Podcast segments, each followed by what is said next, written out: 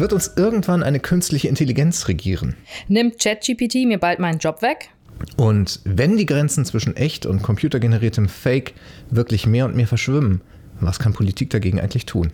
Darüber sprechen wir in dieser neuen Folge der Lage der Fraktion mit Pasa Mavi, unserem Experten für künstliche Intelligenz. Los geht's.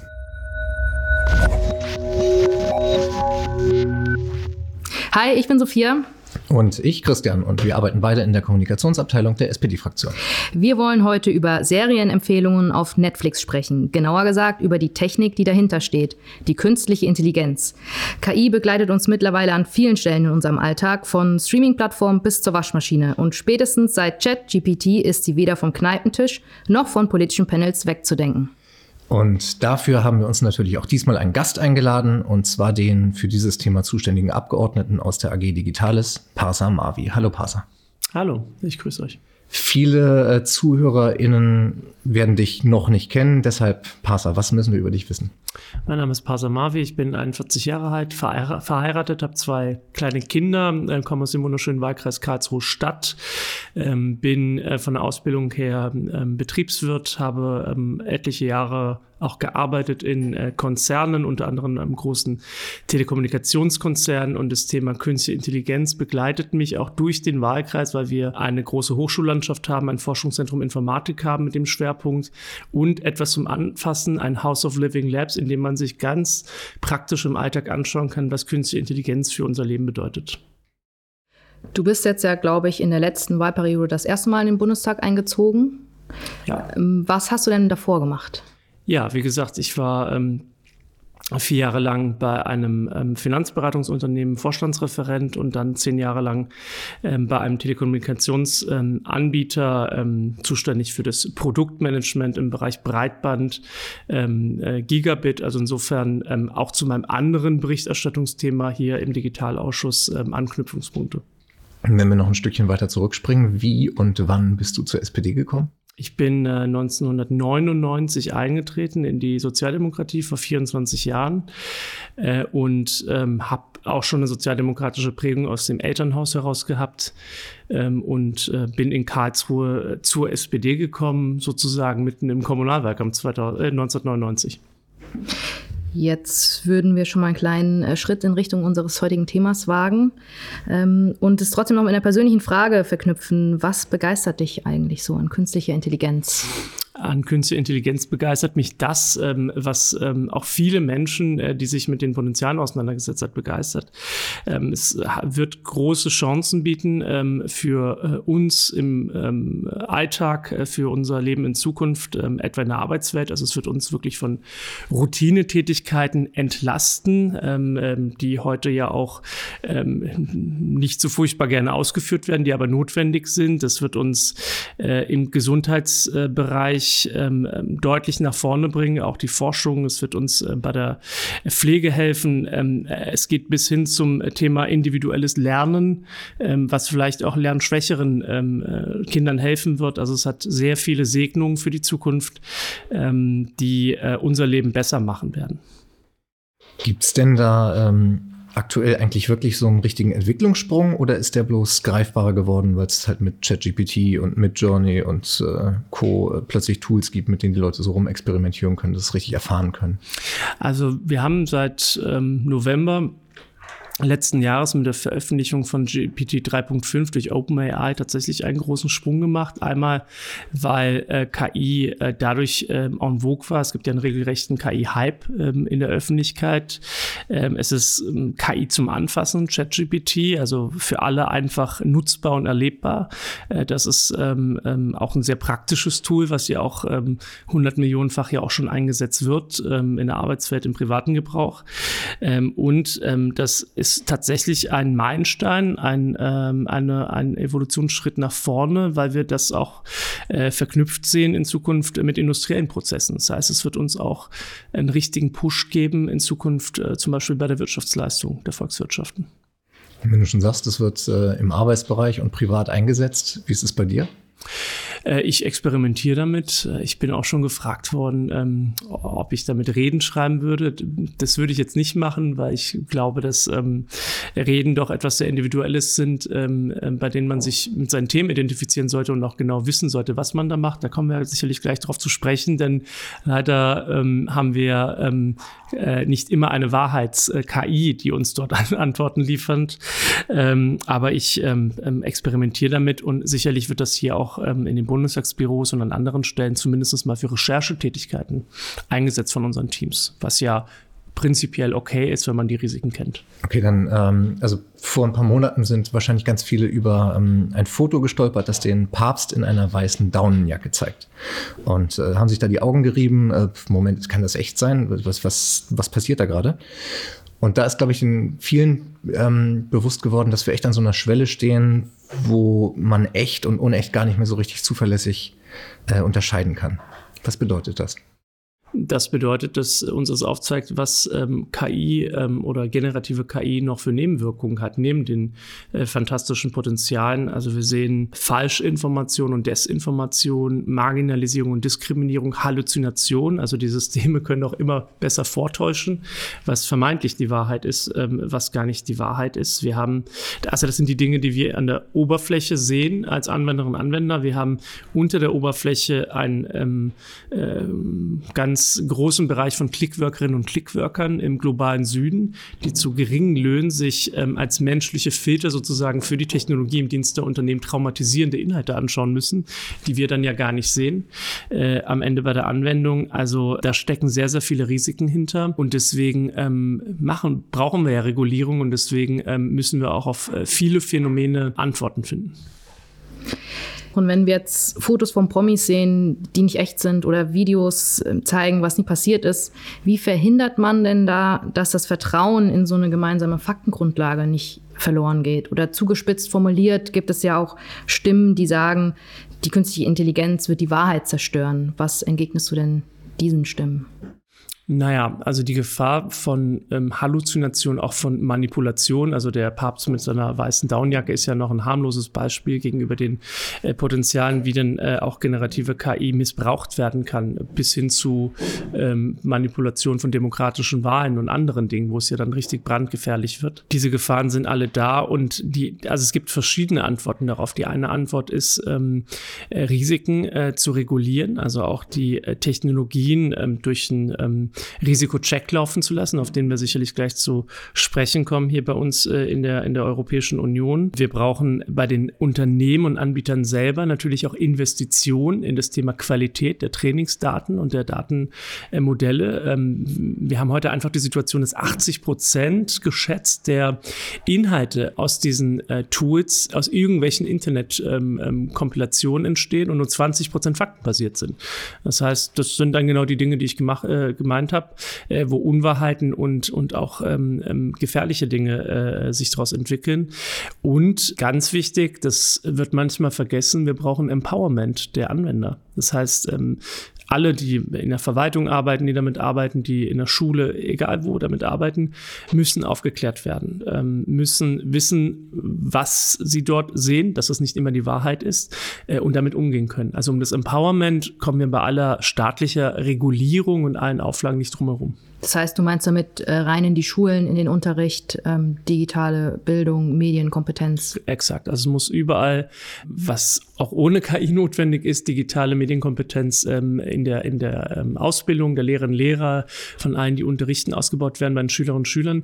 Also was wir nicht brauchen aus meiner Sicht sind ähm, abenteuerliche Fantasien, dass wir Technologien verbieten. Also Entwicklungsstopps, Verbot. Das bringt uns nicht weiter, weil es ist ja eh im Gebrauch. Es geht darum, ob wir wir die Menschen oder die Schülerinnen und Schüler in dem Fall empowern, dass sie wissen, womit sie da arbeiten. Und wir brauchen idealerweise auch eigene europäische Unternehmen und Lösungen, die vertrauenswürdig und vor allen Dingen datensicher sind, gerade bei sensiblen Bereichen. Bevor wir jetzt gleich zum äh, Bereich der Regulierung kommen, du hast ja schon zweimal versucht, dahin abzubiegen, ja. aber lass uns erst nochmal dabei äh, bleiben, wie mächtig eigentlich künstliche Intelligenz ist. Also die Frage ist, was kann denn äh, KI grundsätzlich leisten und was kann sie nicht? Ich meine, es ist ja auch ein ganz beliebtes Science-Fiction-Motiv, dass äh, die Menschheit dann irgendwann die politische Führung sogar in die Hände einer KI gibt, weil äh, die halt eben deutlich cleverer ist als wir. Deshalb mal zugespitzt gefragt, könnte uns eine KI irgendwann regieren, Passer? Wie realistisch ist so eine Utopie oder Dystopie? Also zu den großen Dystopien, ähm, ich frage, wo stehen wir denn mit KI in 20, 30 Jahren? Das kann man seriös heute, heute nicht abschätzen. Wir sehen heute die großen Hebel und Potenziale, die ganz konkret sozusagen ähm, Nutzen bringen äh, für, für unseren Alltag. Wir sehen heute, heute schon sozusagen ähm, ähm den Ausschnitt aus den Gefahren. Ähm, ich habe ja vorhin über das Thema Manipulation bei, bei Wahlen gesprochen. Also dazu ist KI in falschen Händen oder mit falscher Anfütterung äh, durchaus in der Lage. Dann wird ja oft über einen Zusammenhang diskutiert, ähm, kriegen wir dann irgendwann mal die Verbindung von KI mit äh, Supercomputing, mit Quantencomputing hin. Da ist die Antwort, dass selbst die Anbieter von äh, entsprechenden Supermaschinen auch heute, wenn man sie fragt, nicht seriös sagen können, ob das so kommt. Also seriös in die Glaskugel schauen und sagen, ähm, zu was ist denn die KI imstande? Kann sie denn dann irgendwie selbstständig, keine Ahnung, was ein, äh, ein Unternehmen leiten oder eine Demokratie oder so? Also im gefährlichsten Fall äh, weiß ich nicht. Aber ähm, eine Sache ist doch vielleicht bei dieser Debatte die wichtigste, das ist ähm, äh, die These der Ethikkommission, die sich ja umfassend mit generativer KI beschäftigt hat. Die hat gesagt, egal was ihr macht, ihr müsst immer für eines sorgen als Politik, dass ähm, bei, bei der künstlichen Intelligenz immer am Ende auch eine menschliche Instanz, also Menschen am Ende etwas überprüfen und entscheiden und nicht die Maschinen sozusagen die Menschen beherrschen. Also ich glaube, diesen Grundsatz, den wir sicherlich auch heute schon in gesetzlichen Grundlagen abgesichert haben und wo nicht müssen wir es nachschärfen, äh, der wird uns durch die nächsten Jahrzehnte begleiten, damit wir nie in äh, diese Dystopien kommen. Hättest du aber grundsätzlich Vertrauen in beispielsweise einen KI-Kanzler? In einen KI-Kanzler hätte ich ähm, kein äh, Vertrauen, weil ich nicht möchte, dass ähm, Maschinen ähm, Menschen beherrschen, sondern dass ähm, Maschinen und Technologien den Menschen dienen. Also alles andere verlässt sozusagen auch unseren Wertekanon, unsere Vorstellung von Zivilisation. Und wenn wir in der Gegenwart bleiben, äh, was kann denn KI heute zum Beispiel schon deutlich besser als der Mensch? Wir haben ja äh, sozusagen ähm, ja, äh, bei generativer KI im Grunde genommen ähm, äh, Berechnungsmodelle, Simulation dieser, dieser äh, Billionen äh, Token an, an Datensätzen, die ähm, herankommen sozusagen an ähm, äh, das fantastisch, fantastischste Werk, das äh, der Mensch hat, nämlich sein Gehirn, an, an sozusagen neuronale Netze. Insofern ähm, kann die KI heute in sehr, sehr schneller Zeit ähm, Dinge liefern, ähm, für die wir erstmal nachdenken müssten. Ne? Also du kannst bei ChatGPT eingeben, kannst mir mal eine schnelle Antwort liefern, ähm, wie das und das und das Problem aufzufassen ist. Also die Geschwindigkeit ist höher als die bei Menschen. Aber die Wahrheit oder die, ähm, äh, die Tiefe, die ist dann doch oft nicht da und deswegen muss der Mensch draufschauen. Das heißt, wenn ich dich richtig verstehe, wird es aus deiner Sicht nie zu dem Punkt kommen, in, oder darf es nie zu dem Punkt kommen, wenn das irgendwann mal eine Maschine über den Mensch steht? Also es muss immer die menschliche Entscheidung am Ende stehen. Das heißt dann aber auch, dass wenn wir KI weiter für uns nutzen wollen, dass es dann eher auf so ein Zusammenspiel hinausläuft und dass da noch ganz viel Potenzial für unsere genau, Zukunft. Genau. Also ich bring mal, bring mal also ein praktisches Phänomen, was, was ähm, mich beruflich über, über viele Jahre begleitet hat. Wenn man in Unternehmen arbeitet, dann ähm, arbeitet man ja an Projekten, im Projektmanagement und da ähm, äh, guckt man sich dann immer in riesigen ähm, Excel-Tapeten sozusagen an, wie eigentlich für ein Produkt, das man einführen will, ein Business Case funktionieren soll. Und ich weiß gar nicht, wie viele Wochen und Monate Teams teilweise an so einem, so einem riesigen Business Case für eine, für eine wirtschaftliche Entscheidung sitzen. Über, eine Ex, über ein Excel-Tool und das hin und her schieben. Und das sind Sachen, äh, wo ich mir denke, wenn wir da, und da werden wir die Chance haben, über solche Anwendungen in der Weiterentwicklung ähm, von generativer KI solche Prozesse dramatisch zu beschleunigen, hilft es. Und das, das sind Dinge, wo die KI tatsächlich schneller ist als der Mensch, ähm, äh, auch eine Qualitätssicherung zu haben, auch ein Tempo zu haben. Äh, das meinte ich vorhin mit Entlastung von Routinetätigkeiten. Also das hat nun mit Sicherheit keiner im Unternehmen gerne gemacht. Die Leute wollen ja auch etwas entwickeln, sehen, ähm, ob es wirtschaftlich ist oder nicht und dann eine schnelle Entscheidung haben, wollen wir es auf dem Markt einführen oder nicht. Vielleicht müssen wir einmal ganz kurz klären für alle, die nicht so im Thema drin sind, was genau du mit generativer KI meinst und wo dann der Unterschied vielleicht zu einer anderen KI liegt. Also manchmal sagst du generative KI und manchmal nur KI, nur dass wir alle. Ja, generative KI ist im Prinzip also das, was hinter ähm, dem US-amerikanischen ChatGPT steht. Ähm, die Basistechnologie davon ist dann GPT. Also es hat auch zum Beispiel in Europa das Heidelberger Unternehmen Aleph Alpha hat Luminous GPT. Das ist die Basistechnologie sozusagen hinten dran. Und ChatGPT ist dann praktisch die Anwendung für den User, der dann eben Dinge eingeben kann und dann darauf Antworten bekommt. Das ist sozusagen die, die, der Grundansatz von, von äh, ChatGPT oder von generativer KI. Und wenn du jetzt gerade gesagt hast, äh, es geht dann vor allem um Entlastung von so Routinetätigkeiten, heißt das, du gehst eher davon aus, dass ähm, künstliche Intelligenz Jobs verändern wird, aber nicht äh, vernichten? Also wir ver verändern auf jeden Fall. Also es werden auch ähm, Tätigkeitsfelder im klassischen Sinne, wie wir sie heute kennen, sicherlich wegfallen.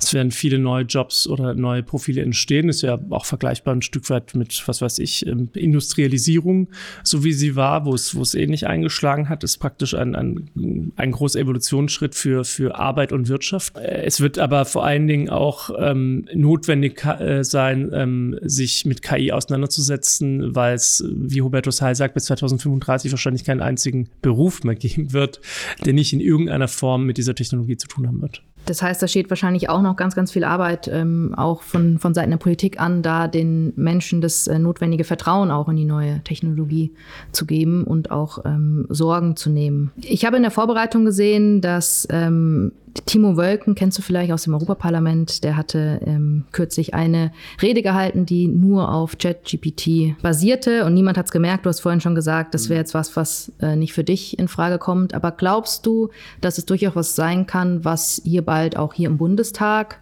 gang und gäbe werden könnte, dass wir Reden hören, die von solcher generativen KI erstellt worden sind? Also wie gesagt, das muss jeder für sich selbst wissen. Ich hab, ähm, will mich noch mal ganz anders mit äh, dem, was ich hier ähm, spreche, auch zu den Themen, für die ich zuständig bin, auseinandersetzen. Aber selbstverständlich ist es ja völlig legitim, es auch zu tun. Nur wenn man es tut, sollte man sich genau auskennen mit der Materie. Ne? Also das heißt, ähm, das erwarte ich oder so kenne ich ja auch die Kolleginnen und Kollegen hier im Parlament, äh, dass man dann ähm, auch sicher ist, dass dort ähm, an Fakten orientiert Botschaften transportiert werden und nicht äh, man sich sich nicht darauf verlässt, dass da schon die Wahrheit drin steht, weil man es gerade eilig hat und meint, die wird mir schon in zehn Minuten meine Rede schreiben, äh, die Maschine, und dann gehe ich mal schnell ins Plenum. Das könnte ähm, schmerzhaft sein.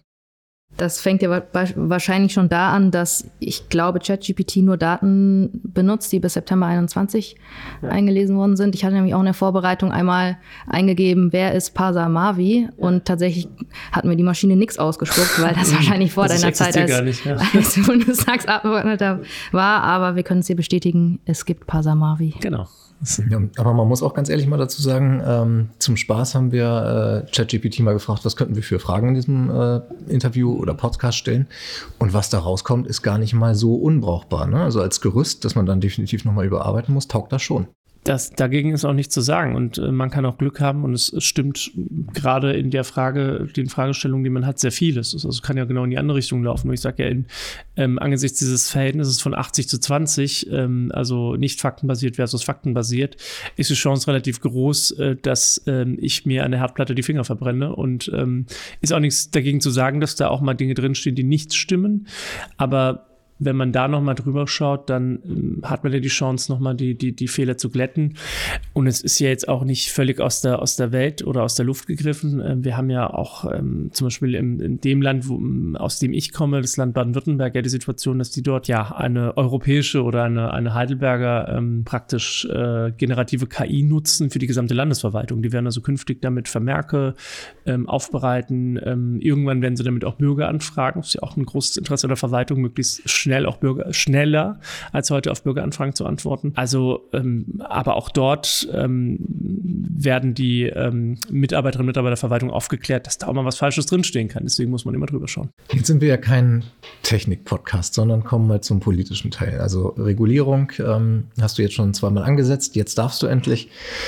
Die Frage äh, zum Einstieg dieses Teils wäre, was haben wir denn heute für Regeln für künstliche Intelligenz? Ähm, wir haben ähm, die Datenschutzgrundverordnung, die europäische, die ja schon ähm, äh, gewisse, gewisse Teile auch des, eines, eines sicheren, regulierten Umgangs mit Daten adressiert. Aber wir haben heute noch ganz vieles nicht. Wir haben, ähm, was ja die europäische Regulierung anschneidet, keine, keine Einigung ähm, über ähm, ein, ein, ein wertezentriertes Modell. Also wir, wir ähm, haben uns gesellschaftlich noch nicht dafür entschieden, welche KI-Anwendung wir nicht wollen. Das ist also insofern auch unethisches heute, heute möglich. Wir haben heute keinen Blick darauf, ähm, welche Risiken KI hat. Also wir haben keine, keine ähm, Risikoregulierung. Wir haben also die Datenschutzgrundverordnung vor allen Dingen und einige andere Regeln, die einzahlen auf das Thema. Wir haben heute schon eine Urheberrichtlinie, die sozusagen auch schon äh, gewisse Punkte adressiert, aber bei weitem nicht ausreichend ist. Ähm, ja, also wir arbeiten heute so ein bisschen mit Fragmenten, aber haben keine einheitliche KI-Regulierung. Du hast gerade gesagt, ähm, wir haben noch keine Einigung darüber, welche KI wir nicht wollen. Was wäre das denn beispielsweise aus deiner Sicht? Also aus meiner Sicht ganz klar ähm, wären das Dinge wie ein automatis automatisiertes Social Scoring, bei dem ich also sozusagen äh, Menschen auch durch staatliche KI-Wendungen einkategorisiere in Kategorien. China hat das zum Beispiel, also ist für mich auch nicht nur deswegen, aber auch klar, dass wir ein solches Wertemodell nicht wollen. Es geht um das Thema einer wahllosen ähm, Videoüberwachung öffentlichen Raum ähm, durch ähm, KI-Technologien. Ähm, da gibt es ja gerade eine Debatte auch im, im, äh, Trilog auf europäischer Ebene über das Thema biometrische Fernidentifizierung. Ich persönlich wäre sehr dafür, mindestens ähm, eine, eine Echtzeit-biometrische Fernidentifizierung ähm, auszuschließen. Das, ähm, unser Koalitionsvertrag, Ampelkoalitionsvertrag sieht ja vor, in jedem Fall das ganze Thema auszuschließen. Und ähm, wird jetzt eine Debatte darüber geführt, ob das denn auch für retrograde ähm, Fernidentifizierung gilt, beispielsweise wenn es darum geht, äh, schwere Strafverbrechen aufzuklären. Da wäre ich zum Beispiel, wenn ich nach meiner Meinung gefragt werde, aus, ähm, sozusagen nur dann dafür, wenn wir dort einen harten Richtervorbehalt hätten. Also das sind die Themen, die gerade unter dem Aspekt, was wollen wir, was wollen wir nicht, auf europäischer Ebene diskutiert werden. Wie groß ist da die Einigkeit auf europäischer Ebene? Die Einigkeit ist A schon mal da, dass wir äh, die KI regulieren wollen. Also die Europäische Kommission hat vor einigen Jahren eine Verordnung vorgeschlagen. Das Europäische Parlament hat jetzt äh, über, über viele Monate, ähm, ähm, über ein Jahr äh, darüber verhandelt. Wir haben den Ministerrat, also wo unsere Bundesregierung drin sitzt, der auch eine Einhaltung dazu hat. Also man ist sich im Grundsatz einig, dass man eine wertezentrierte auch nach Risiken, hoch, mittel, niedrig Risiken regulierte KI haben will. Man streitet sich im Detail, wie gesagt, um so Themen wie, wie gehen wir mit biometrischer Fernidentifizierung um. Du hast gerade gesagt, es laufen jetzt auf europäischer Ebene die Trilog-Verhandlungen. Ähm, wer, wer sitzt da jetzt alles mit am Tisch und, und welche Rolle oder welchen Einfluss nimmst du auch über die SPD-Bundestagsfraktion oder nehmen wir als Fraktion als Bundestag jetzt aktuell schon? Also wir sind als SPD-Bundestagsfraktion ähm, ähm, auch rund äh, um diesen Termin, ähm, wo ja der ganze ähm, KI-Hype losbrach mit der Veröffentlichung von GPT 3.5, an den Start gegangen mit einem ähm, umfassenden Positionspapier. Also haben dort in vielen Punkten auch aufgeschrieben, dass wir die ähm, europäische Regulierung unterstützen, aber dass in einigen Punkten aus unserer Sicht auch Bedarf besteht, darüber hinauszugehen bei Grundrechten, bei Bürgerinnenrechten, bei Verbraucherinnenrechten. Äh, das ganze Thema ähm, Transparentmachung, Kennzeichnung auch von, von Hochrisiko-KI, staatliches Register für KI-Anwendungen, also der Staat als, äh, als ähm, Vorbild. Ähm, also da haben wir uns in, in, in, in vielen Bereichen als SPD-Fraktion positioniert. Wir sind in äh, guter, enger Abstimmung mit den ähm, Ministerien, die das Thema ja auch begleiten. Wir haben ja vielleicht für die Zuhörerinnen und Zuhörer interessant, ein Bundesministerium für Verkehr und Digitales. Und da würde man jetzt meinen, na, die haben dann wahrscheinlich mit Übernahme der Bundesregierung das Thema ähm, federführend begleitet. Das ist nicht so aus gutem Grund, weil das Thema KI-Verordnungskonsultation ja schon deutlich vor dieser Legislatur angefangen haben. Äh, und man hat sozusagen auf bewährte Kompetenzen gesetzt in der Bundesregierung jetzt beim Bundesministerium für Wirtschaft und äh, Klimaschutz, also die das Thema gemeinsam mit dem Bundesministerium der Justiz äh, begleiten ähm, für federführend ähm, und ähm, äh, mit dem Bundesministerium des Inneren. Also da sind sozusagen mehrere Stakeholder äh, am Tisch in, in äh, ähm, Brüssel und ähm, verhandelt dort jetzt den Trilog und wir sind gleichzeitig in enger Abstimmung mit den S&D-Fraktionskolleginnen und Kollegen im Europäischen Parlament, äh, wo, ja, sagen wir mal, ähm, wir als SPD-Fraktion hier sehr nah dran sind an deren Haltung, die im Europäischen Parlament ja auch äh, durchgesetzt wurde. Wann werden wir diesen neuen äh, Rechtsrahmen so aller Voraussicht nach haben? Also es dauert noch. Ähm, also A muss erstmal der Trilog abgeschlossen werden. Das heißt, wir ähm, drücken der spanischen Ratspräsidentschaft, glaube ich, jetzt alle Daumen, dass das jetzt gelingt, ähm, den Trilog ähm, dieses Jahr noch hinzubekommen. Dann wird es spannend, weil dann muss ja eine nationale Umsetzung kommen, insbesondere auch das Thema der Governance, die ganz entscheidend ist. Also die, ähm, es muss, müssen nationale Aufsichtsbehörden implementiert werden, äh, die dann auch praktisch diese ganzen Notifizierungen durchführen. Wenn ein Unternehmen jetzt sagt, hier, ich habe hier eine Hochrisiko-KI, ich habe die getestet, so und so, ja, dann muss das ja auch jemand abnehmen und im Zweifel muss auch eine Instanz da sein, die sagt, ähm, wir haben hier Marktrisiken oder wir haben hier ähm, sozusagen Verzerrungen, wir müssen da eingreifen. Äh, und ähm, das ist schon mal eine große Frage für uns, welche Behörde, welche Struktur äh, übernimmt denn jetzt die Aufsicht, insbesondere mit welchen Fachkräften auf Augenhöhe, die das Ganze sich anschauen können. Äh, und dann gibt es eine Übergangszeit, so ab 1.1.2020 2026 greift dann die KI-Regulierung ähm, verbindlich. Sind dann noch äh, zwei Jahre Zeit, gebe ich zu. Ähm, man versucht sich da ein bisschen über Wasser zu halten, über Selbstverpflichtungen und andere Dinge auf europäischer Ebene, die man auf den Weg bringen will. Aber wir werden dann trotzdem die Ersten auf der Welt sein, die ein solches Regelwerk haben. 1.1.26 ist ja noch ein bisschen hin. Ist das gleichzeitig, hast du auch schon beschrieben, dass KI ja schon überall passiert und dass es aber auch nicht fehlerfrei ist, dass KI Fehler macht. Reicht das, wenn das erst in zwei Jahren kommt? Oder wie gefährlich ist es, wenn das jetzt einfach noch zwei Jahre so weiterläuft? Ja, also, ähm, also wenn es nach mir ginge, wäre das, wär das auch schon ein Jahr früher, aber ich verstehe, dass es sozusagen einen Übergangszeitraum gibt, in dem sich auch die Dinge da zurechtrücken müssen, die äh, Unternehmen sich darauf einstellen müssen, auch unsere Aufsichtsbehörde ihre Arbeit äh, entsprechend vorbereiten, aufnehmen muss. Ja, also etwas Besseres, wie dass wir dann zumindest mal so, ein, so einen Kodex brauchen, eine Selbstverpflichtungsebene brauchen ähm, für Unternehmen und dazu auch aufrufen als Staat und Politik, dass äh, Unternehmen da jetzt nicht ewig warten, sondern jetzt schon anfangen anfangen, ihre Prozesse komplett umzustellen auf KI-Regulierung. Ähm, das, das wird dann jetzt erstmal die Antwort für den Übergangszeitraum sein. Wenn wir dann von den äh, Selbstverpflichtungen wegkommen, dann würde mich interessieren, wie muss ich mir das in der Praxis eigentlich vorstellen? Also ich, ich meine, wer verhindert denn, dass nicht trotzdem Bildmaterial generiert und als echt deklariert wird? Also wie wird die Einhaltung von dieser Regulierung überwacht, durchgesetzt, sanktioniert? Wie kann sowas aussehen? Ja, also als erstes mal muss ich, also als erstes ist die Frage, jetzt nehmen wir mal generative KI, von der ja genau solche Gefahren ausgehen, ähm, wie wird die einkategorisiert? Also in, in welche Risikoklasse? Ne? Also wir haben ja auch das zum, zum Thema einer vermeintlichen ähm, Überregulierungsgefahr. Wir werden am Ende 90 Prozent der Anwendungen haben, die relativ weich reguliert werden. Ja? Wir werden ja auch ähm, Reallabore haben, ähm, sozusagen, die auch für Startups und kleinere Anbieter spannend sind, in denen dann unbegrenzt und unreguliert getüftelt werden kann im geschützten Raum an, an Anwendungen.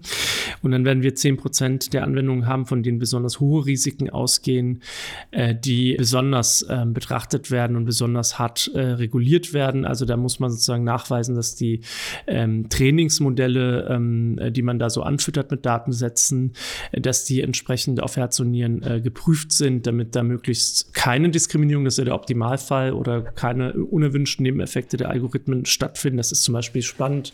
Ähm, jetzt kein, kein ein, ein lebensnahes Beispiel bei ähm, ähm, Recruitment, Bewerbungsprozessen. Da haben wir ja in der Ver Vergangenheit ja auch bei namhaften Unternehmen gesehen, dass dann einfach Menschen aufgrund von Geschlecht, von Hautfarbe oder so einfach mal weggefiltert wurden, obwohl die eigentlich tolle Bewerbungen hatten und eigentlich es verdient hätten, mal angehört zu werden. Und genau diese Dinge will man bei Hochrisiko verhindern. Deswegen müssen die Trainingsmodelle ähm, ähm, Tests und ähm, Prüfzyklen durchlaufen und es ähm, vollzieht sich dann aufgrund eines vorgegebenen Verfahrens sozusagen auf, auf europäischer Ebene, wo man das entsprechend festgelegt hat. Der Haken daran ist, das hätten wir als SPD-Fraktion anders gelöst, das haben wir auch in unserem Papier drin, drin die Unternehmen können sich das jetzt erstmal selbst bescheinigen. Also nach dem Motto hier, ich habe all die Häkchen gesetzt, ich habe alles das durchlaufen, ja. Also sie sind nicht verpflichtet, ihre, ähm, äh, ihre Daten offen zu legen, muss man dazu sagen. Und also für die Öffentlichkeit und reichen das dann ein entsprechend bei der, ähm, bei der, bei der Aufsichtsbehörde. Und ähm, nur wenn die sozusagen gravierende Mängel sieht äh, im ganzen Verfahren oder sonst wie äh, davon Ahnung äh, bekommt, dass da äh, doch nichts gemacht wurde oder nichts sauber gemacht wurde, greift diese ein. Also ähm, da hätten wir sozusagen von Anfang an schon jemand Dritten draufschauen lassen, keine Ahnung, was TÜV oder sonst wen. Aber das ist eigentlich der Zyklus, wie dann Hochrisiko-KI reguliert wird. Jetzt hast du gerade schon ein Beispiel für Hochrisiko-KI genannt, ein sehr ähm, lebensnahes. Vielleicht kannst du auch noch einmal, damit wir so ein Gefühl dafür kriegen, was dann beispielsweise Mittelrisiko oder Niedrigrisiko ist, da auch noch jeweils ein Beispiel nennen. Das ist eine gute Frage, weil ich so im ähm, Kopf drin bin mit Hochrisiko, weil das das äh, ist, was uns am meisten interessiert. Also da würden wir nur auf andere Beispiele kommen, die Hochrisiken sind. Also ähm, ähm, keine Ahnung, äh, von autonomen Fahren über KI-betriebene Aufzüge. Aber vielleicht ist so ein, so, ein, so, ein, so, ein, so ein geringes Risiko eher eine KI, die, ähm, keine Ahnung, was ähm, äh, generiert. Irgendein ein, ein Kochbuch, sage ich mal jetzt. Da kann hoffentlich nicht viel gehen. Also ein Kinderbuch hätte ich jetzt nicht erwähnt, weil da äh, dann doch, ähm, sage ich mal, sensible Dinge drin sind, die ähm, ähm, kleine Kinder nicht ähm, sehen sollten, äh, wenn sie denn gefährlich sind. Äh, bei einem Kochbuch ähm, wäre ich jetzt schon eher bei es sei denn, die KI empfiehlt mir jetzt irgendwelche ähm, toxischen chemischen Substanzen in mein ähm, Gericht aufzunehmen. Aber da wäre jetzt die, wäre jetzt einmal die Lebenserfahrung, dass man das dann schon mitbekommt, als der, der dann kocht, äh, dass da was nicht stimmen kann. Ähm, also da gibt es eine, eine Fülle, diverse Fülle von, von, von Anwendungen, die einfach jetzt irgendwie völlig alltäglich sind. Aber überall da, wo ich elementare Risiken habe für Demokratie, für, für, für Umwelt, für keine Ahnung was, äh, Pflege, chirurgische Operationen, also da, wo es wirklich an, an Leib und Leben unmittelbar geht, da habe ich Hochrisiko.